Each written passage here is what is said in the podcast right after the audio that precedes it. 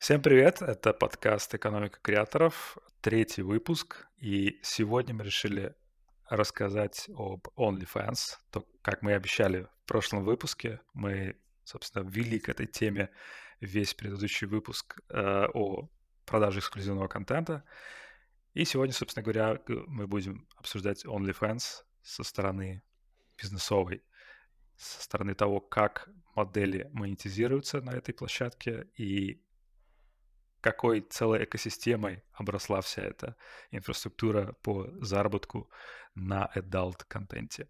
Меня зовут Константин Канин, я автор телеграм-каналов «Интернет-культура» и «Creator Economy», консультирую креаторов по росту и монетизации на зарубежных рынках. А я Никита Савров, CTO а, компании Uscreen, которая помогает контент-креаторам монетизировать а, подписки.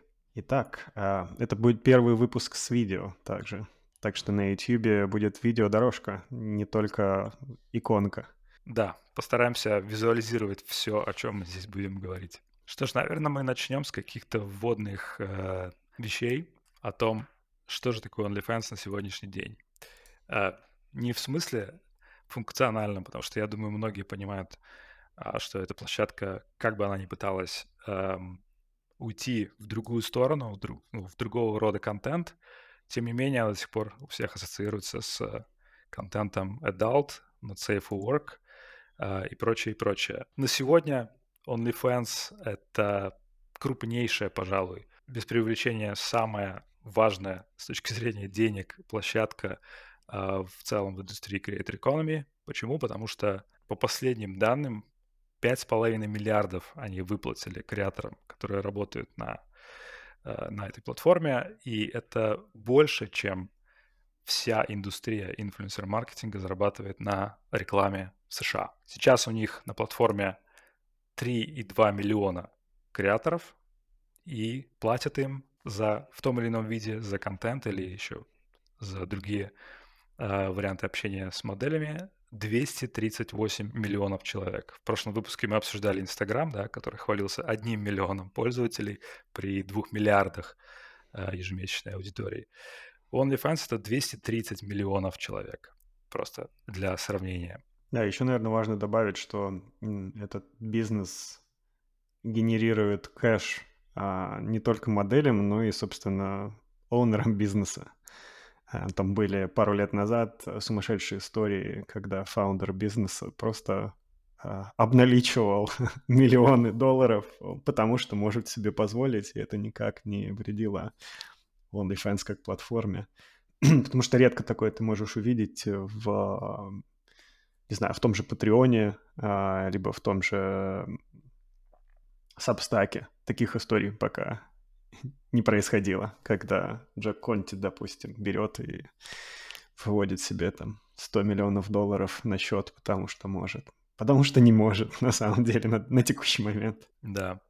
На самом деле для меня было удивительной новостью узнать, что они работают э, в юрисдикции Великобритании. Я все это время был уверен, что они американская компания. У тебя есть какие-нибудь мысли, с чем это может быть связано? С налоговой системой или я думаю, что это больше даже связано не с налоговой системой, а с потенциальными проблемами с законом. Вот, потому что, мне кажется, в Великобритании и особенно в офшорных зонах, принадлежащих Великобритании, это сделать намного проще. Ну и если мы посмотрим на адалт-индустрию, я не уверен, что есть компании, которые зарегистрированы в США. А, обычно это там какой, какие-нибудь офшоры, очень много какого-нибудь Кипра. Не знаю, оста- осталось ли что-то на Кипре сейчас, но это было раньше, по крайней мере. Вот. Традиционно в США обычно никто не регистрируется.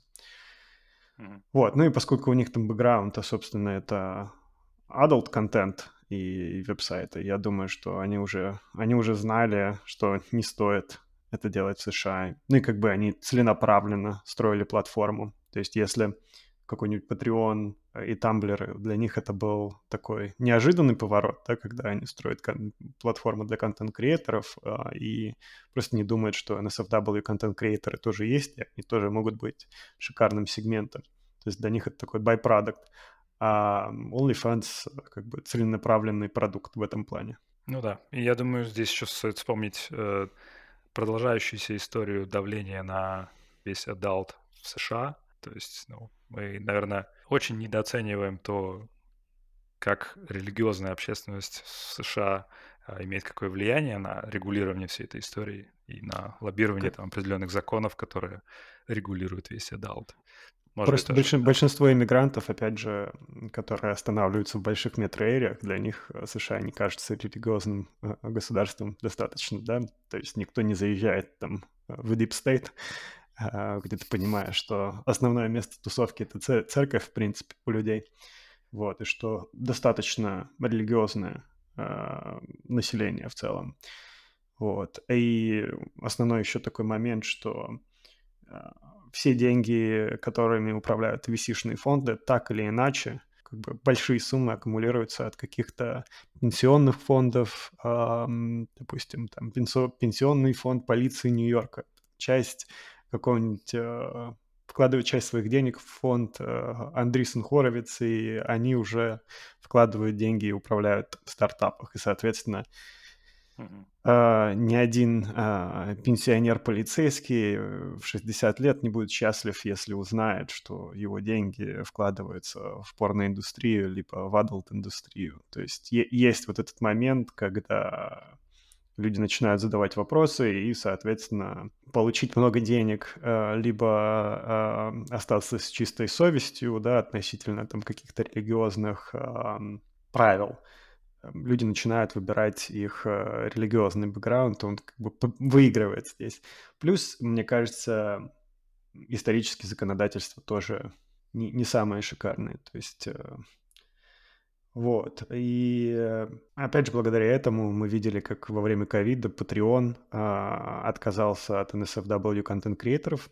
Как бы они у них есть, но в очень ограниченном количестве и с очень какими-то тяжелыми непонятными правилами сервиса, потому что весь контент, он как бы определяется правилами сервиса, а правила сервиса, как мы знаем, можно интерпретировать как угодно, это не закон. Вот. Mm-hmm. Можно ссылаться на правила сервиса, говорить на конкретный пункт, а, в котором будет максимально непонятно расписано, что происходит.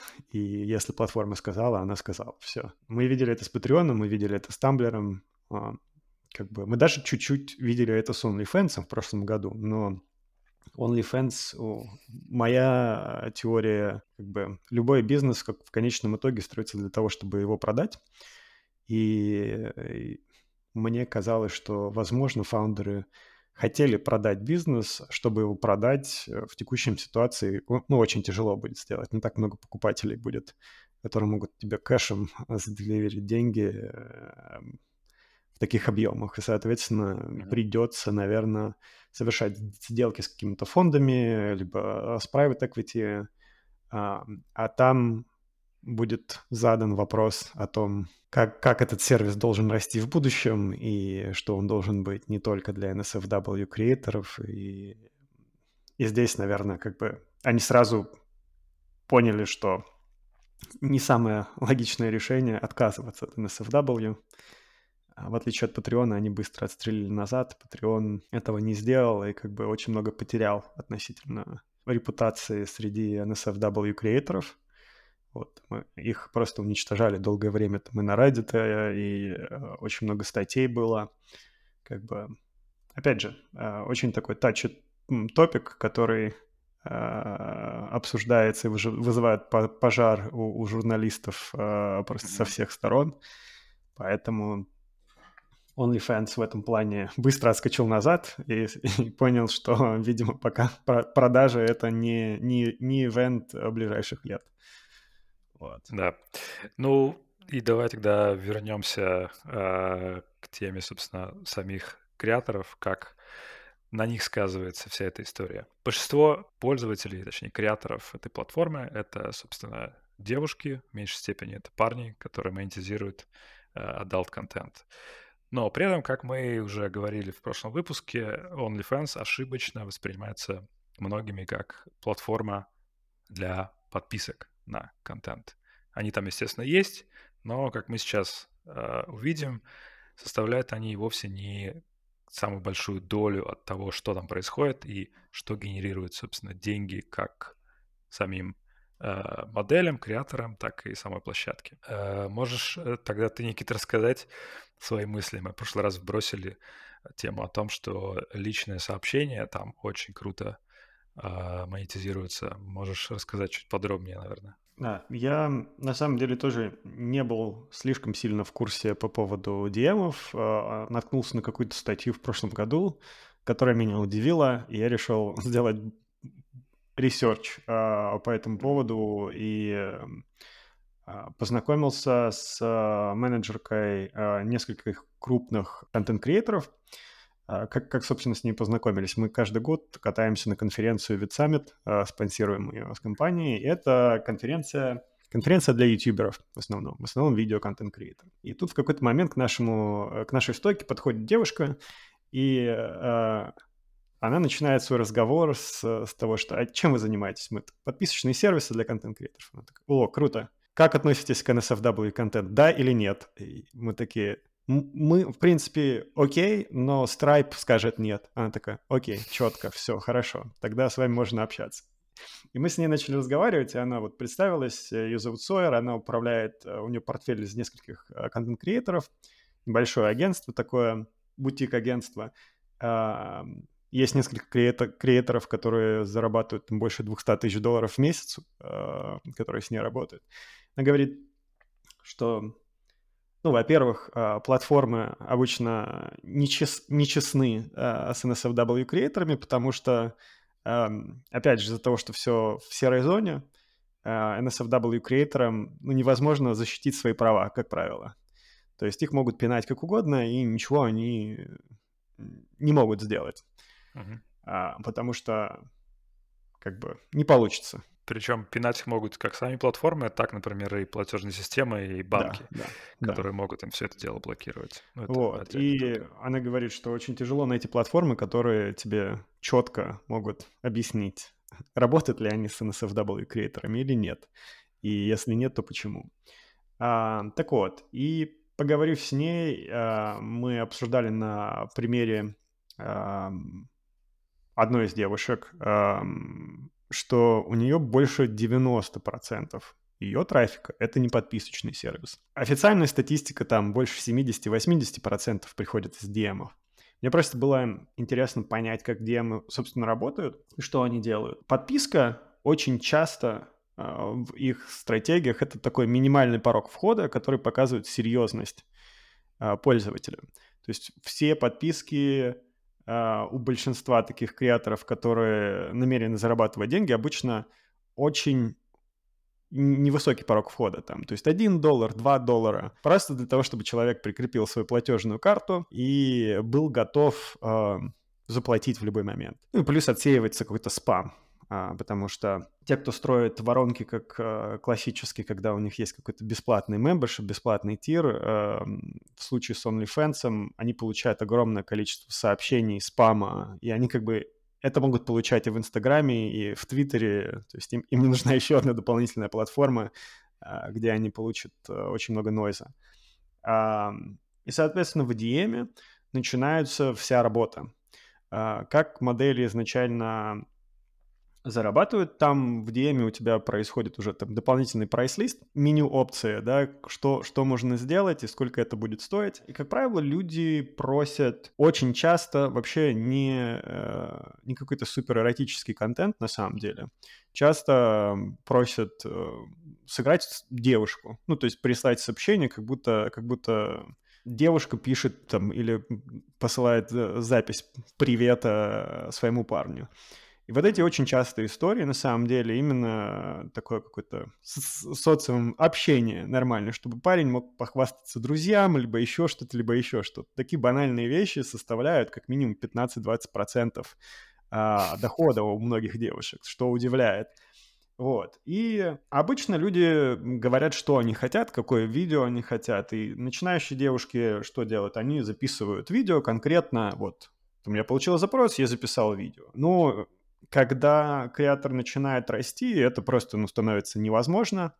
И тут э, как раз приходят на помощь менеджеры, которые начинают э, делегировать этот процесс э, дальше. То есть у многих креаторов, на самом деле, сами креаторы и не общаются в DM. Соя рассказывала, что э, у них э, часто на аутсорсе, то есть есть, по сути, такая саппорт-команда, которая отвечает на DM, на DM, где есть э, натренированные люди где-нибудь на Филиппинах, как правило, э, которые э, чатятся за тебя.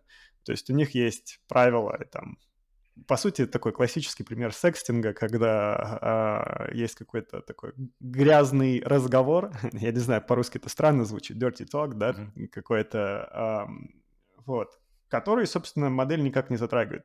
Соответственно, модель может фокусироваться на контенте. Это очень помогает. OnlyFans не имеет никаких инструментов нормальных для того, чтобы это все автоматизировать.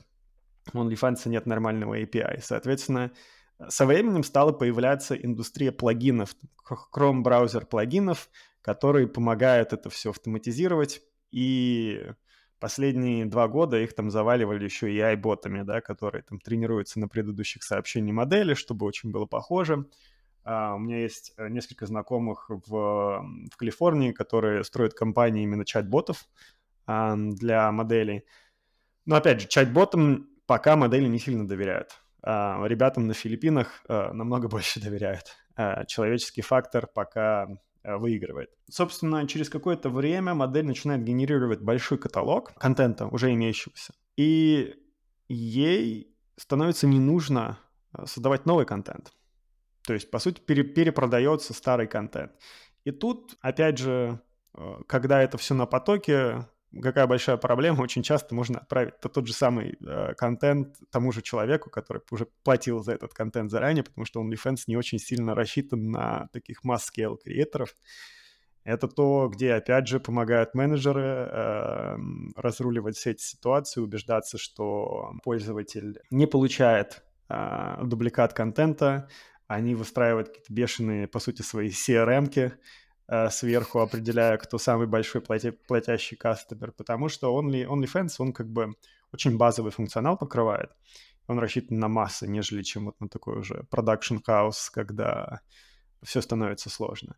Но они обходятся Chrome-плагинами. Так вот, у большинства моделей, по сути, основной доход — это вот эти дополнительные видео и фото, которые присылаются уже в DM, за которые платят по-разному. Очень часто а, натренированные ребята работают как, э, как, как sales э, люди в компаниях продуктовых, то есть э, enterprise sales процесс.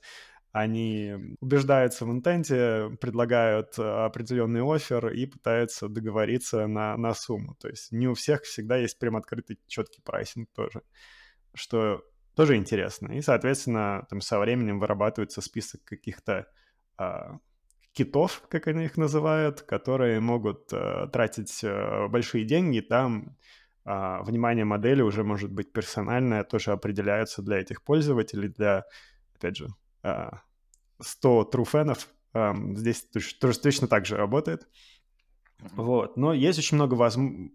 особенностей в самой платформе, э, когда... Как генерируется контент. То есть, э, точнее, не контент, а пользователи пользователи приходят подписываться на конкретную модель. То есть э, сам OnlyFans — это не платформа для exploration, как правило, в большей части. То есть она ну так да. же, как Patreon Никакого работает. фида вообще ничего нет внутри. Да, есть сторонние сервисы сейчас уже появились, которые там Search предлагают, которые работают как мини-Google для OnlyFans. Есть парень, который сделал Search, э, который абсолютно бесплатный. На чем он начал зарабатывать? Э, он начал зарабатывать на рекламных объявлениях от моделей, которые просто в топ играх. То есть создал свой мини-Google для OnlyFans, и это, круто. это супер прибыльный бизнес на самом деле, потому что нет никаких инвесторов, и модели напрямую платят, точнее менеджеры в основном, и платят за таргетированные запросы что очень mm-hmm. круто. То есть, когда в поиске проходит запрос по конкретным параметрам, то есть они могут знать, если они выигрывают в этом конкретном параметре, если они знают, там, не знаю, цвет волос модели, грубо говоря, вот, они будут выдаваться в топе по этому цвету волос. И задача бизнес-менеджеров э, это вот такой ежедневный хасл, налаживание работы этого support sales отдела э, с Филиппин, менеджмент, э, коллабов, тоже очень важная часть, очень большая. Давай, наверное, расскажем, что такое коллабы да. в контексте OnlyFans. Uh, в контексте OnlyFans uh, креаторы могут записывать видео друг с другом вместе А, и, соответственно, помимо того, что новый контент появляется, они еще кросс-рекламу делают у друг друга в, в аккаунтах. Соответственно, а, если человеку подписано на одну модель понравится вторая модель, может перейти туда и подписаться еще там, а, поскольку, опять же, нет прямого механизма от самого OnlyFans в продвижении модели. Вот. И проблема, основная проблема с, с этими коллабами а, в том, что самая большая проблема, как всегда, безопасность. То есть э, задача, задача менеджеров там убедиться об условиях безопасности, кто куда летит, э, есть ли охранники, если э, где это происходит. Это, это все очень, на самом деле, такой замороченный процесс, поэтому быть менеджером OnlyFans э, креатором, хорошим менеджером, на самом деле очень сложно. Давай, может, еще тогда вернемся э, чуть назад к вопросу привлечения, собственно, самой аудитории, потому что получается, что привлекать подписчика, ну, то есть мы обсудили, да, как идет э, постепенно, как бы по цепочке прогрев э, подписчика. Вначале нам нужно его верифицировать, чтобы он, собственно, хотя бы заплатил за доступ к эксклюзивному контенту, затем, возможно, он заплатит за какое-то личное сообщение, и затем уже за э, персонализированное видео или фото. И, может быть, дальше уже что-то в пакете. Но вернувшись как бы к самому началу, для начала нужно привлечь этих людей. Я помню, что мы с тобой обсуждали, что вопрос еще очень сложный в том, что OnlyFans, даже если бы хотел делиться информацией о подписчиках с креатором, то у них бы вряд ли что-то толковое получилось, потому что их невозможно просто отследить, потому что эти люди используют какие-то там левые э, имейлы, да, и не знаю какие, может быть, даже и кредитные карты для безопасности. Но вот все же проблема с привлечением подписчиков. Я вот знаю, что в Твиттере и Инстаграме супер популярны за последние годы, особенно это было видно во время пандемии, когда очень сильно стрельнул OnlyFans, что прям все практически зарубежные мемные аккаунты так или иначе использовали скрытую рекламу OnlyFans моделей. То есть где-то посреди мемов, например, посреди карусели встраивалась фотка девушки. Нигде, естественно, там могла не фигурировать ее там э, юзернейм, но если кто-либо где-то в комментариях спросит, а кто это, да, можно ли ее аккаунт, сразу же появлялся человек, который, естественно, в комментариях упоминал. Ну, потому что вся эта реклама, естественно, она регулируется, и за такое можно э, схлопотать и штраф за необозначенную рекламу. Кстати, видел недавно э, на YouTube даже э, рекламу OnlyFans креаторов. Э, есть очень много блогеров, э, которые... Э, классический пример шортсов, YouTube шортсов — это как вы заработали на свою машину. А, и есть очень много примеров, когда у этих блогеров есть встроенная интеграция с OnlyFans моделями, а, которая оказывается в этой машине, и она как бы не отвечает, как она заработала, и уезжает, и тут, как ты рассказываешь в комментариях, сразу же показывается кто-то, кто рассказывает, как она зарабатывает и куда ссылочка должна вести. Вот, это очень, очень интересно. Было несколько статей по этому поводу о том, как э, YouTube должен модерировать такого рода контент, потому что сейчас, на самом деле, он не нарушает, по сути, правила сервиса, mm-hmm. так как не является прямой рекламой. Но, тем не менее, получается вот такими креативными путями уводить трафик. Ну да, как, э, как бы издревле всегда говорили в интернете, что порнография — это чуть ли не двигатель прогресса во всем digital е, так и OnlyFans, получается, демонстрирует супер какие-то изощренные способы, как можно доставать подписчиков, которых уже, казалось бы, никак невозможно привлечь с помощью платных каких-то способов.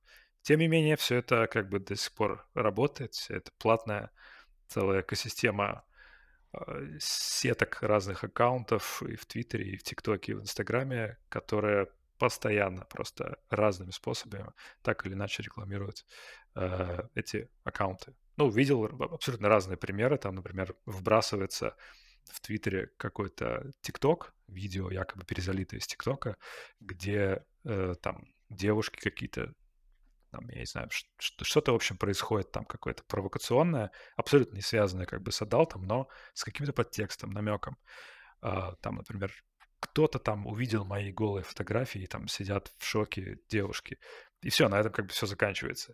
И дальше, как бы, естественно, это все вирусится, кто-то там спрашивает, так кто они такие, и вдруг, естественно, откуда ни возьмись, появляется человек, который говорит, как ее можно загуглить. И, естественно, это так, дальше будет вести на ее OnlyFans страничку. Вот. Или же еще одна, еще один способ я видел, что, например, там какой-то мем, абсолютно рандомный, да, который набирает большое количество охвата, и вдруг в комментарии приходят какие-то аккаунты девушек и что-то комментируют.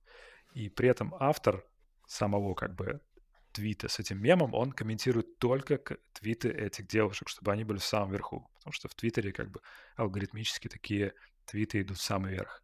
Вот. Естественно, тоже никак это все не обозначено, что это реклама, но это является рекламой, это уже как бы, я думаю, все, кто в Твиттере проводит хотя бы сколько-то времени, они понимают это.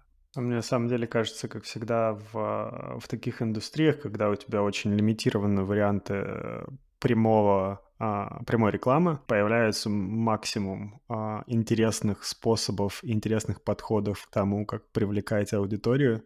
И многие контент-креаторы вне этой индустрии, мне кажется, должны поучиться тому, как можно креативно а, и менее заметно заниматься привлечением аудитории к своему контенту. Особенно нишевые контент-креаторы, которые занимаются там конкретным крафтом.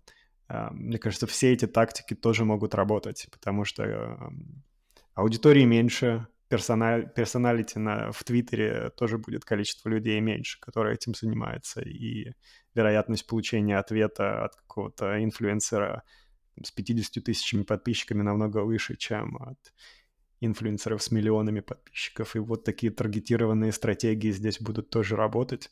А, поэтому, как всегда, как, как, как ты говорил, что у всего мира а, есть возможности поучиться а, каким-то практикам именно от адалт-индустрии, потому что они, как правило, сталкиваются и с проблемами раньше всех, uh-huh. и с, со скейлом.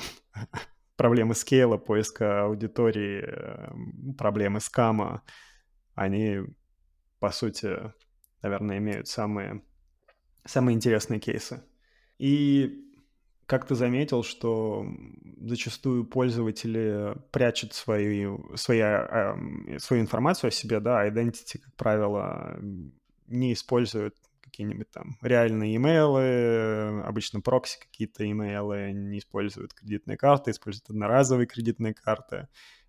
Из-за этого очень важно поддерживать контакт с аудиторией для креаторов, потому что если человек пропадает, он выпадает полностью, все, то есть это погублено, а, общения никакого дальше не будет, email не напишешь.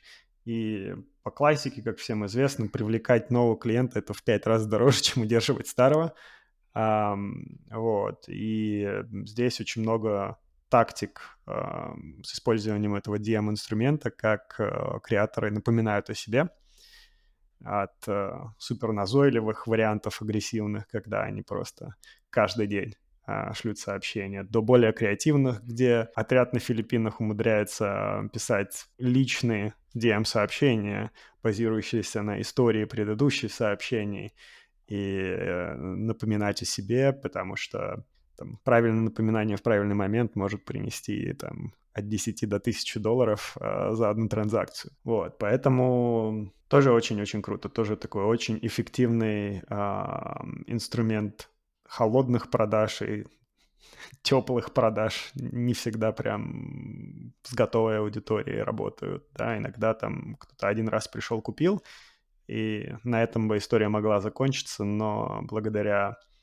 э, постоянному маркетингу, постоянным по попыткам вовлеч... вовлечения пользователя в э, разговор, оно возобновляет цикл продаж. Да, это супер интересно, что можно провести столько аналогий с э, более-менее традиционным бизнесом, да. Ну, то есть, казалось бы, ну, я думаю, что у людей, которые не вникали в целом в бизнес на OnlyFans, у них может быть какое-то очень, а, ну, такое простое представление о том, что там происходит. Есть девушка, которая там, снимает себя и просто выкладывает, и за это какие-то люди ей платят, да, какие-то деньги. И оказывается, что таких людей много, и она может много на этом заработать. На самом деле за этим стоит целая как бы система, выстроенная того, начиная от того, как привлечь этих людей туда, заканчивая тем, дальше как вести по воронке, чтобы они как длительный срок э, приносили как можно большее количество денег с, с одного пользователя, с одного подписчика. И при этом, как мы да, вот упомянули, что очень легко потерять этого подписчика, и этот контакт с ним может быть потерян навсегда. В отличие от традиционного бизнеса, где можно как бы тречить вообще всех практически любыми способами. Ну, сейчас может быть сложнее, но в целом разница, конечно, кардинальная. Да, да, разница невероятно кардинальная, даже учитывая все последние там запреты от Apple с точки зрения трекинга и от Европейского Союза, все еще ты можешь очень-очень быть таргетированным просто с доступными инструментами, публично доступными. У этой индустрии такие инструменты как бы ими невозможно пользоваться. Еще, наверное, интересный аспект тоже, если сравнивать с э, традиционными э, бизнесами, в том числе контентными бизнесами, это то, как вообще выглядит конкуренция на этой платформе. Во-первых, сама по себе конкуренция бешеная между самими девушками. Во-вторых, как только приходит кто-то более-менее крупный, да, какие-то селебы, вдруг внезапно открывают свой аккаунт, то понятное дело, что они все внимание перетягивают на себя. Уже много таких было историй. И я вот, скажем так, изучил комментарии девушек, которые как бы не являются селебами, но при этом а, тоже на платформе э, зарабатывают, что это прям вызывает очень такой как бы негативный всплеск среди них, просто потому что у них теряется выручка из-за того, что приходит какая-то звезда и э, может даже, грубо говоря, не столь э, не столь откровенный контент постить, но тем не менее за счет того, что она, у нее очень высокая узнаваемость, пользователи стремятся как бы перейти к ней и уже забывают о том, что они там э, контактировали и были подписаны там на кого-то еще. И самый, наверное, известный нашумевший пример был с Беллой Торн, э, звездой Диснея, а, что она там чуть ли не за несколько дней, как только она там появилась, э, создала аккаунт, она заработала больше двух миллионов, при этом оказалось, что она там не постила никакой adult контент, э, то есть она везде была одета, но тем не менее как бы такой эффект, не знаю даже как этот эффект назвать, ощущение того, что может быть что-то там будет такое спайси. Большое количество людей туда ломанулось, и она просто так вот а, в пару дней заработала 2 миллиона. Ну да, OnlyFans даже там правила менял после этого, потому что они наткнулись на огромное количество возвратов, рефандов, и Да-да-да. им пришлось правила платформы менять, поскольку Белла Торн, она как бы ничего такого не сделала, это просто имя платформы OnlyFans намекает о том, что там будет как, какой-то контент более спайси, и это был в тот период, когда они там заигрывали с темой, что а вот мы сейчас отбелим OnlyFans, и не будет никаких э, коннотаций. Но здесь, здесь было четко понятно, что когда человек заявил, что он открывает OnlyFans, все ожидали э, каких-то личного контента и, наверное, обнаженки, а тут пришли, и там просто человек делится там, свои, своими мыслями. И рефанды полетели с бешеной скоростью в OnlyFans, а это соответственно, ухудшает их рейд, и работа с банками и с банковскими системами — это всегда самый сложный аспект э, NSFW контента и всего этого мира, потому что это считается самым одним из самых высоких э, рисков с точки зрения платежей, и самое большое количество фрода как раз происходит с adult контентом, поэтому для их репутации, репутации их работы с payment провайдерами эти истории, конечно, очень жестокие. Вот. Э, и э, такие, такие большие кейсы э, резко могут влиять на всю индустрию, на всех маленьких контент-креаторов, которые как бы зарабатывают на этом деньги. В общем, нелегко, нелегко быть секс-воркером, потому что, ну, казалось бы, да, ты, ну, может быть, конечно, с, с иронией можно об этом говорить, что ты просто продаешь доступ к своей супер личной жизни, да, точно так же, как многие блогеры это делают, там, влогеры, инстаграм-блогеры, они, по сути, просто продают доступ к какому-то контенту о их жизни приватной. Просто при этом они как бы не показывают, что происходит условно в их спальне или там в обнаженном виде, например. Здесь эти девушки это делают и при этом сталкиваются с такими проблемами, с которыми, наверное, не сталкивается ни один контентный бизнес. Это, конечно, интересно. Да, и на самом деле э, там есть еще аспект безопасности, который самый, самый проблемный, собственно, во всей индустрии всегда был, он всегда остается. Я знаю креаторов на, на платформе Uscreen, которые как бы не занимаются NSFW контентом, но вот они в этом как раз Realme Spicy топика, вот тот же пример с OnlyPage, про который я говорил в прошлом выпуске, у нее нет э, обнаженного контента. Я общался с их менеджером, они говорили, что они в год выписывают как минимум там 18 рестрейн ордеров из суда. Э, то есть они судятся с людьми, чтобы люди там не приближались там, на 500 метров, на километр к человеку, иначе их ждет там реальные тюремные сроки, штрафы. Для них это реальность, а для NSFW контент-креаторов это еще более реально, но проблема в том, что им намного сложнее а, защититься в этом случае. Там намного сложнее пойти в суд и объяснить проблему. Эта индустрия все еще находится как бы в серой зоне относительно закона. Как бы OnlyFans, по сути, создал более безопасную среду а, для моделей – но проблема остается как бы про проблемой. Вся, вся зона остается все еще проблемой и все еще не, не воспринимается как что-то нормальное в большинстве стран мира. И, соответственно, проблема безопасности э, вовлеченных людей, она всегда есть. И пока что, наверное, будет оставаться таковой. Несмотря на то, что OnlyFans на самом деле это самый компания, которая выиграла а, больше всех остальных а, во время пандемии наверное, не, не появилось более а, выгодного бизнеса за это время, за последние там 3-4 года. А, и OnlyFans такой under radar в сравнении там с каким-то бумом AI, это где все воодушевлены и в каждой новости о нем написано. Про OnlyFans говорили достаточно часто, но не в таких деталях, как про другие какие-то индустрии. Опять же, учитывая э, специфику топика. Да, несмотря на то, что вроде бы они OnlyFans и остальные платформы примерно функционально одним и тем же занимаются, но до сих пор индустрия продажи adult-контента, мало того, что она как бы воспринимается в штыки, но при этом она еще как бы среди общества высмеивается, да, считается чем-то несерьезным. Наверное, тут можно было бы а, завершить, завершить тему истории, э, которая в этом году произошла. Репортер, британский репортер э, Пирс Морган, такой одиозный э, мужчина, который часто в самом в своих ток-шоу любит рассказывать, как нужно девушкам, женщинам жить, да, как, что им нужно делать по жизни. Он, в общем, решил к себе позвать в гости OnlyFans креатора, ее зовут Элли Брук, и там он задал ей такой вопрос, решил как бы спровоцировать, да, он задавал ей вопросы сначала о том, что у нее была карьера юриста, и вот как так, что вы бросили такую вот карьеру ради вот этого, и что вообще как бы ваши родители думают. Она говорит, ну, моя мама живет за мой счет, да, а отец мой умер давно. Вот. Э, тут не получилось ее как бы стригерить. Дальше он задает ей вопрос, вот вы же молодая, да, но рано или поздно у вас будут дети.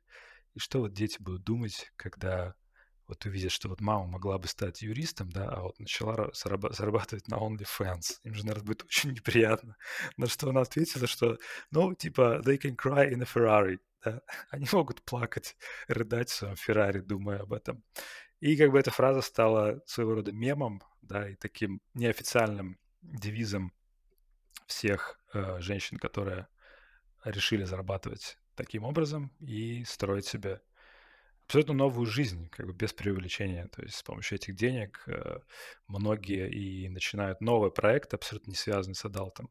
Начинают деньги инвестировать, вкладывать в новые проекты и прочее, и прочее. То есть это без преувеличения позволило дать новый какой-то толчок в жизни. Никого, естественно, в этом, в нашем подкасте мы не уговариваем, не рекламируем никаким образом такой подход, тем не менее он существует.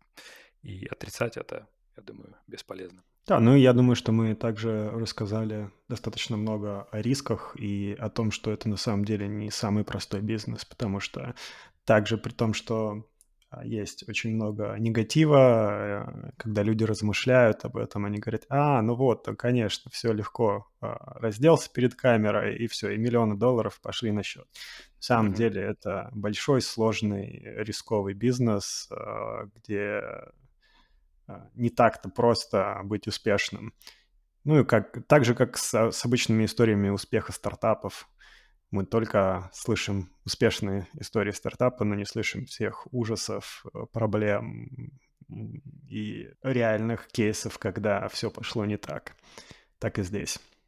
Что ж, я думаю, мы рассказали или попробовали рассказать как минимум о большинстве плюсов и минусов OnlyFans, этой модели построения бизнеса на контенте.